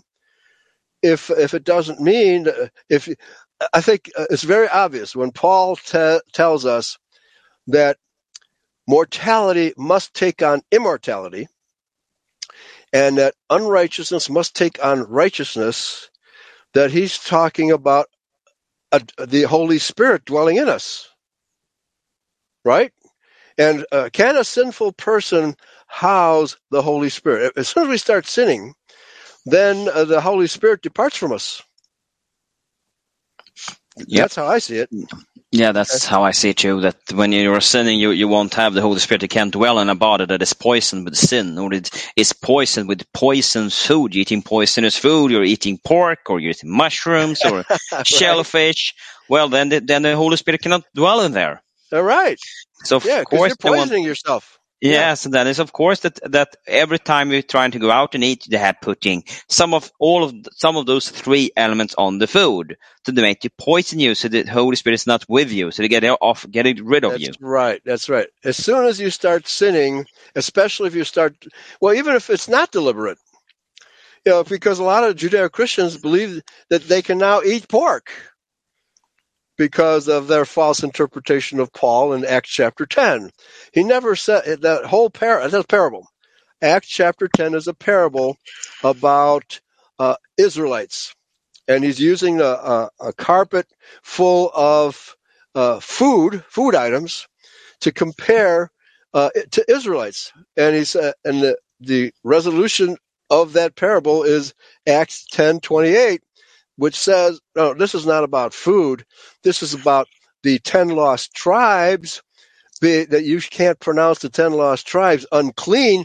They were cleaned. They were cleansed of their past sins at Calvary. So here, it's a really obvious parable that they take literally. Yeah, Okay. exactly. Yeah, but that's what I know. That I know that they always ask with that one. That, hey, if you read this, then they take it literally because they want probably they want it to be that way. They want to eat their. I don't know. It's Yeah. Yeah. Yeah. It's about the the fact that the the non-Judahite Israelites of the dispersion were also cleansed of their past sins, not just the house of Judah. And Paul had to explain this to Peter because Peter didn't understand. Okay? He didn't understand what was going on. He, as a Judahite, he had totally forgotten of, of of the house of Judah. He was actually a Benjaminite uh, that he'd totally forgotten. Oh, well, what, what about uh, James 1 1 to the 12 tribes scattered abroad? Greetings. exactly that's yeah, Okay, yeah. And scattered abroad, it tells you that they're not in Palestine anymore. that's right. They're not in Palestine, but they're still Israelites. Was not the promise made to Abraham before before Moses that uh, we would get a savior, and that's what uh, the placing of Isaac on the altar was all about? That no, wait a minute, no, don't don't kill him. Uh, my my son, I will sacrifice my son Yahshua when the time comes. And but nevertheless, the whole race of Isaac, and Isaac shall thy seed be called, was dedicated on that altar, and only that race. Okay, so let's get to Agape Geek blog, which is also I'll, I'll post that in the chat room again because it's got to be way up there in the in the stream. So this is blog archives. Now this article is about homosexuality and how the Judeo-Christian churches have dropped the ball and fail to condemn homosexuality, which they should. But nevertheless, it gets into these word studies that we're talking about right now and actually, again, verifies what we're teaching here. So I'll turn it over to you. Uh, do you have that article? Mm, yep, I do. Okay. What does God think about homosexuality? What does the Bible say? Over to you. Verses 1 3. This is part 1 in a series of advanced Bible lessons on the subject of what does God think of homosexuality. This, of course, is a hot topic and one that is fiercely debated, even in churches. There are so many controversial subjects that people just wanted to ignore because they do not want to offend anyone. you don't want to offend Satan? That we should do, and offending right. Satan often will invoke that you will be very unpopular in the world if you do Right. that, because people they love their satanic ways. There you go. You don't want to offend the synagogue of Satan? No, they're afraid of losing their worldly possession, possessions and getting dragged There you i- go. in the mud. I can understand that. That uh, that much I can understand. But uh, when you when you confront homosexuals and pedophile, uh, pedophiles and, and sex traffickers, uh, we're supposed to condemn evil, not just stand idly by and wink at it. Back to you. Yeah, and I, I regard homosexuality and all this uh, LGBT, I cannot pronounce all of them, is a gateway f- for Right. pedophilia. That's the Trojan horse for it. Yes. Amen. Amen. All right. I never recall Jesus avoiding any issue that were brought before him. All right. Yes. Um, but I also do not recall Jesus ever directly addressing sin in any area of people's personal lives. People need to understand what Jesus said in John 3:17. Jesus claimed that he was not sent into the world to condemn the world, but through him the world might be saved. This, of course, people are very quick to point out. Jesus never said anything about homosexuality, and I have even heard people try to accuse Jesus of acting like homosexual. That is Okay. crazy. yeah. It is amazing how foolish people can become when they want to justify their erroneous ways and their sinful lifestyles. Yeah, that's what they want. That's and what exactly. I yeah, what I realize when I try to criticizing the homosexuality in churches and in society, always they always go to those. Well, look at this people, look at that, and they, they they're going to personal people and pointing at them. But oh, they it's always like that, and it creates and it and it's also something we think about the truth. To telling the truth requires a lot of courage. I mean, to saying that That's that right. requires courage. Yeah. So, Well, no, actually, but Jesus did uh, criticize sin constantly, right? But he didn't, uh, and uh, it's obvious. But then there's Paul, who never contradicted Yeshua, but always elaborated on what Yeshua meant and what the prophets of the Old Testament meant. Okay. So those people who reject Paul and Jews are constantly writing articles against Paul, saying that he changed the gospel. That's another Jewish sleight of hand that they pulled on us. Uh, criticize and, and a lot of even even two seedliners have fallen for that.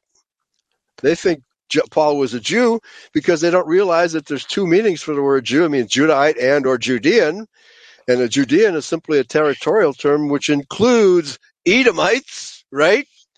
What the word Judah does not include Edomites. So you got to do your word studies, folks. Study to show thyself approved. Back to you. While Jesus rarely addressed sin, you will find that after he healed people, he would sometimes say, Now go and sin no more, unless a worse thing come upon you. John five fourteen. Yeah, Oh yeah, well if you keep sinning, worse things will come upon you. It sure yeah, will.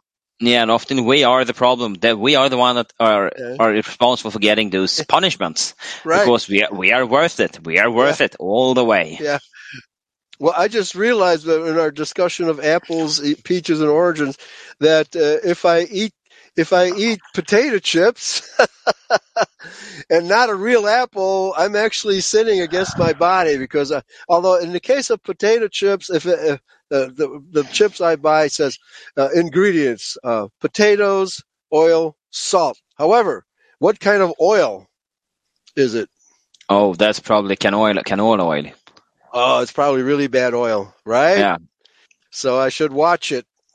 Okay? But but here, I, if I'm if it's really unhealthy oil like margarine, which is really unhealthy oil, then I'm sinning against I- against my body. Yeah, and then Okay. we are then the Holy Spirit cannot dwell in it because that's also what is said that the Yeah. one that that destroys the the, the temple destroys the the, the being Yeah. where I paraphrasing that destroy the Yeah. temple where the Holy Spirit dwells. And that kind of oil is what clogs up your arteries. Yeah, that Okay. is the one doing it, not not butter and meat. That is uh, right. propaganda from the sugar industry. There you go. There you go. And sugar is what causes you to grow fat, Oh not yeah, eating and- fat. Okay. All right. because you don't you don't get sweeter by eating sugar. No. no. uh, yeah, Actually, you come to sugar makes you high and crave makes you crave more. Yeah. Yeah. Yes, it Okay. does. And you Yeah. don't get fat by eating fat. You're getting thinner by eating fat. That's right. So But that eating- was a Eating sugar and processed carbohydrates will. That's what will put the weight on. That's what. yeah. And that, I guess, was what Robert Atkins found out. He found out that there are three essential foods to eat. It is protein, fat, and fibers, Right. not carbohydrates. That is not essential. Yeah, it's not essential, right? Yeah, but it sure does taste good. okay. All right. Please continue. Uh, to the woman caught in adultery, Jesus said, Go and sin no more. John eight eleven. So, Jesus never said that sin was ok and acceptable. No, he didn't. He just say, Stop sinning, repent. Jesus never justifies sin, nor would he tolerate people doing everything they wanted to do. Well, by the way, that word is okay. Uh, so Yahshua never said that sin was okay. Oh, okay, sorry. You, you said oak, right? Uh, and acceptable. Definitely not acceptable. He never said it was acceptable. But uh, Jesus loves everybody, even sinners, right? Isn't no, not. teach? Yeah. that's what they teach. Love the sin and hate. Well, lo- love the sin, the sinner, hate the sin. Yeah. Chapter and verse, please. You will not find that statement anywhere in Scripture, folks. That's another Judeo lie. So it comes down to a question of the definition of what sin is, and this varies tremendously from person to person. Some think their sin is better than someone else's sin, and thus they justify themselves to be righteous in their own eyes. I'm just eating potato chips that contain hydrogenated oil, but you, you, you are driving 100 miles an hour against the speed limit because we do have speed limits here in America. Okay. All right.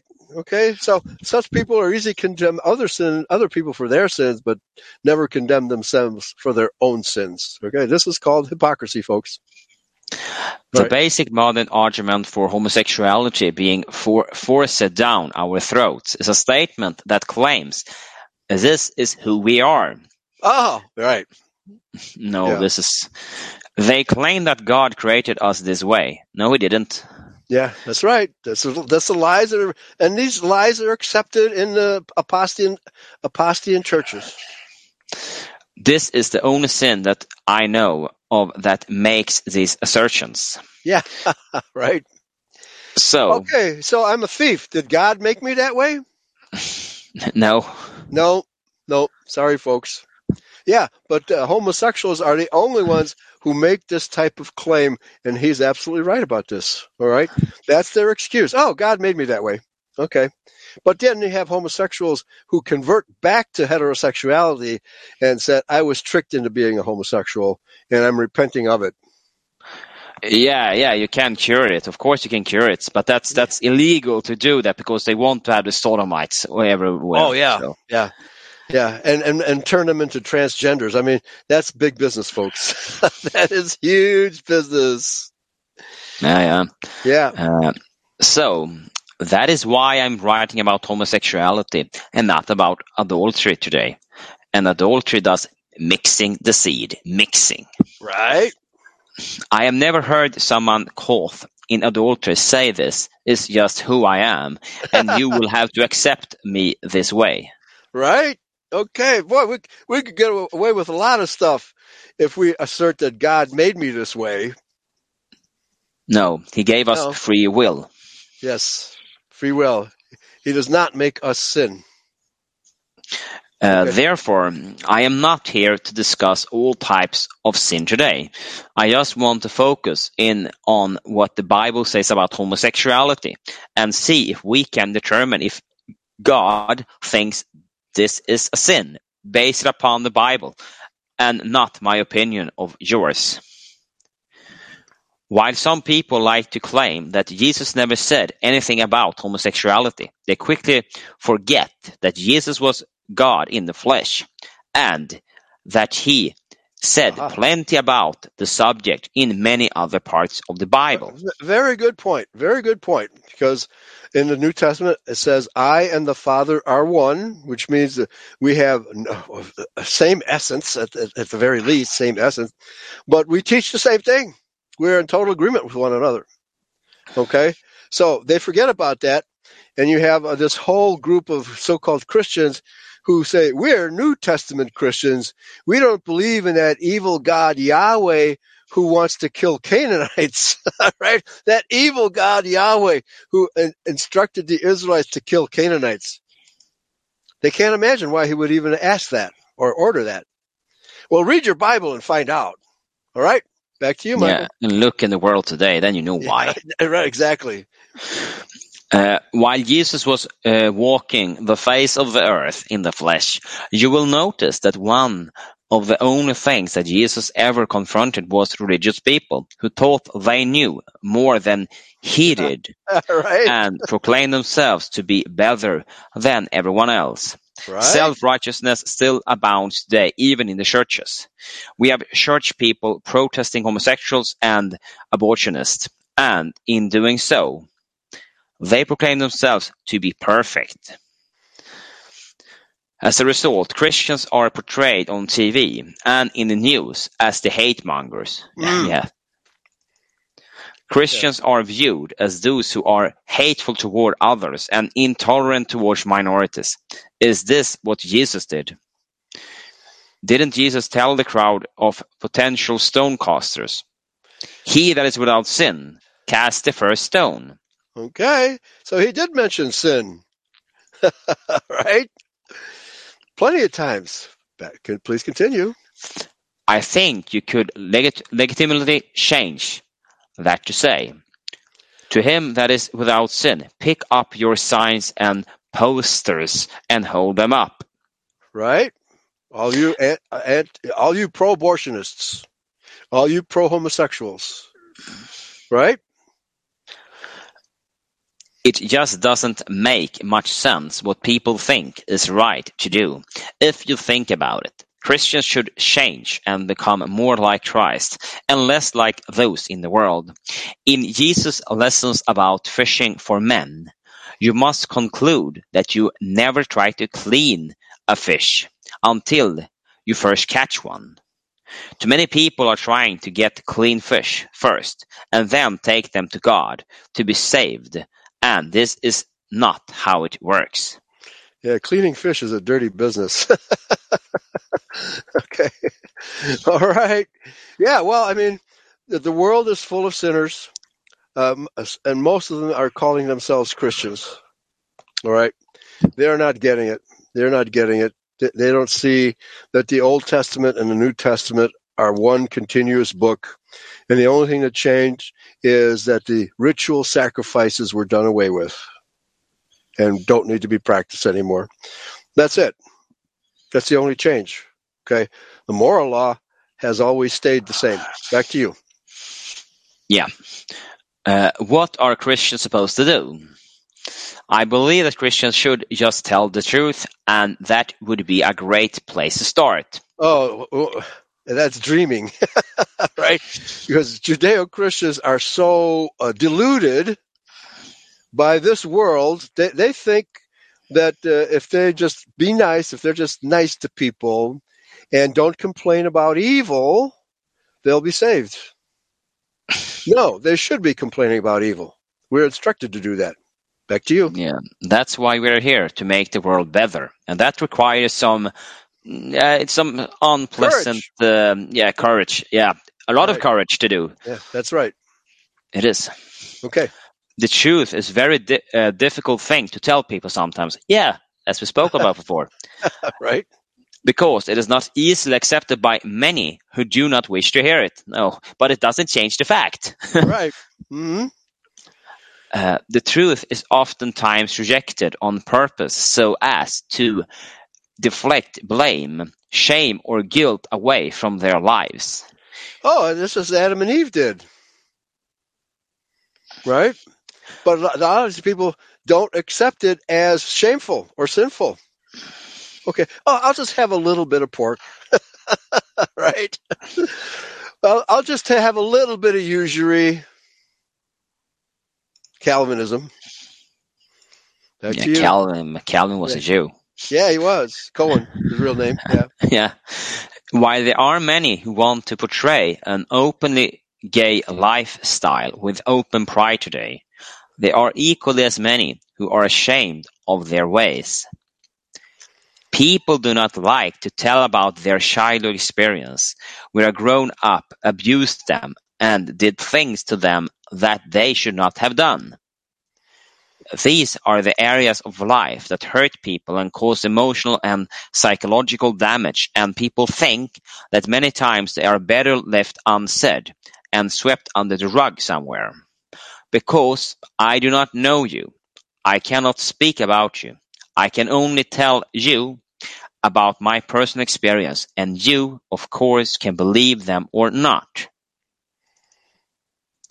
Um, a male family member that I know of was molested as a child by an older male relatives. I know this because I was there. It was the middle of the night, and this male relative tried to molest me too, but I was too big for him, and I said, I uh, said, leave me alone, because I did not know what to do. I did nothing to stop him from molesting this other rel- relatives. As a result of this attack, this young male family member later turned to a homosexual lifestyle. But I know where it started and how it started, and this was not how he was born. This is rarely ta- talked about in the world, in the news media and on television. That is unless it is committed by someone in the church. Oh, well, not, but but not when it's committed by a rabbi. That's No. never reported. Never. And their Talmudic book is is really Right. um, I'm reading this, uh, you know, also the listeners that are reading this book by uh, Elizabeth Dilling, The Plot Against Christianity, and all those rabbinical uh, texts from the Talmud. It is, com- they are very sick people that write all those stuff. That's right. Very, very sick. Very sick. Uh, uh, uncompromising evil is what it is.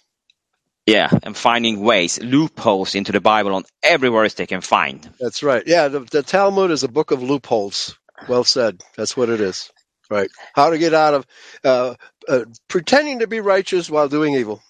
Yeah, but that's why they have the old, the Old Testament and trying to wrap that out as a white sepulchre around their Talmud so they can cover there it. you go. There you go. Right. Yeah, I'm wearing a scroll, but underneath that scroll is pure evil. Oh yeah. hmm Uh, then it is run up the flagpole like, look at these people who say they're Christians, or they're just perverts who molest our children. Because people do not normally talk about these events in their young lives. Most pretend that they never happen. What Hmm. people do not understand is many gay men want sex with young boys, and that is why they swept under the rug and never discuss. Yeah, exactly. It is a Mhm. vehicle for pedophilia. Amen. We can easily understand that being a pedophile is a sin, or at the least against the law, but we ignore the bigger problem that there is a heart issue, a mind issue, and an emotional issue that is not being addressed in the victims of these molesters.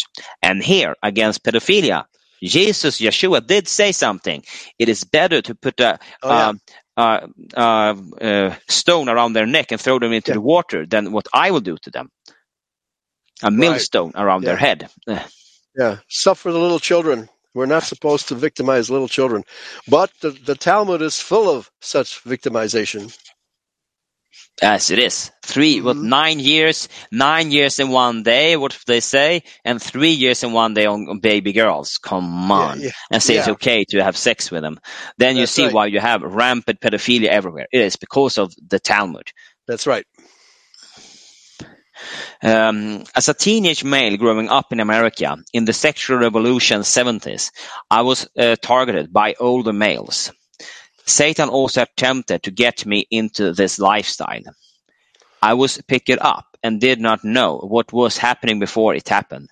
These guys were, were aware that I was underage and did not care. That is why they picked me to begin with. Being naive is both a blessing and a curse. You are kept from knowing what people really want. But when approached, you are easily tricked into being somewhere you should not be. Oh, isn't that what happened to Eve? Yes, it was. Mm-hmm. Okay. Because I was um, young and naive, I was candidate and an easy target for these uh, predators. And there is also something about this, those homosexuals. They don't procreate, they recruit. Mm-hmm. Right. see it here. This is example what they do. They try to recruit more people into their sick, demented orgies. Mm-hmm. Um, so how many gays are talking about this kind of behavior openly? Not any Not that I know of. Not any. Yep. I'm very thankful to God that these creeps, creeps did not scare me for life. No more food metaphors, please. Crepes in English Yeah. is uh, thin pancakes. I, I, it's the same as crepes. It's the Yeah, same. right? Okay. All right. uh, did not scare me for life or get me to change who I really am. I am also thankful to God for not allowing them to hurt me more than they did. People rarely talk about these uh, kinds of things, and it is very difficult for me to even admit that I was there. I could have very easily been drawn into the deception of this wrong lifestyle. I could have been deceived into believing that I was just like them. So I have given you my personal experience with this issue. Gays would like uh, would make sex with young males legal if they could get away with it. I think they have made it legal in certain countries. Yeah, Yeah. They're trying to make Probably. it legal in England. They're trying to make it legal in England. Maybe even here in America too. I would venture to say that most gay men have been molested somewhere in their childhood and have been deceived into the lifestyle, but do not discuss it. Yeah. So then, and okay. So the title of uh, my blog is "What Does God Think About Homosexuality?" Just based upon what I have written so far about my experience. What do you think that God thinks about what men do to Ah, children? Right. Oh man, yeah, that, that's the millstone. that's the millstone. That's sure. how it all started. So that's that's uh, yeah. Or even what uh, women do to little girls. Ooh. Do you Do- think that it is oak in the eyes of God? Okay. Okay. Okay. Ah, I say oak. It's that's. yeah. Right. Okay. Um, Please continue. Right. is this how God created people to act? No, he didn't. No. That, of course, is a very loaded set of questions. God loves everyone. Uh, no, nah, he doesn't really love everyone, so I don't agree No, he doesn't. No, he doesn't. Well, okay. Is this how Yahweh created Eve to act? Did she commit a lust of the flesh, or was she tricked by this lifestyle, by a representative of this lifestyle? No, she was tricked by a representative Yeah. called Gadriel, Yeah. Yeah, there But- you go. Uh, but does not approve of everything that people do. It is not uh, okay to do something just because you are able to, to and you want to. There are many things in the world that are here, not because God created them for us, but because man wanted them for their pleasure and self-indulgence. Mm-hmm. What Right. does God think about homosexuality? Let's look at what God says in the Bible and just see some of the example of God's thoughts toward the subject. So then we have Romans 1 verses 26. For this cause God gave them up unto vile affections. For even their women did change their natural Oh. use into that which is against nature. Oh, that's uh, well, homosexuality by women, no doubt. Uh, what do they call it? I forget. Um, Lesbianism. lesbianism. That absolutely. So, isn't isn't Paul condemning lesbianism here? yeah, For sure. for sure.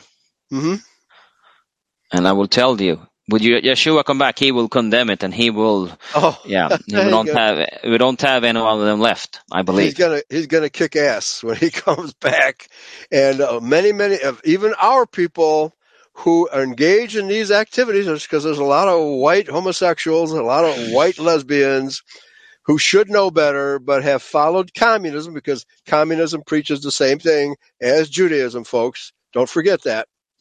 Communism and Judaism come from the same source. This is not going to be winked at by Yahweh. He's not going to wink at. He's going to slam the door in your face if you are still a sinner. Fair enough? Yes, fair Yeah. enough. Okay. All right, folks. So we'll have about three minutes left, and and uh, we'll pick this up because this is a really good article because, it does refer back to Genesis three fifteen, as we have shown already. All right. Thank you, Michael.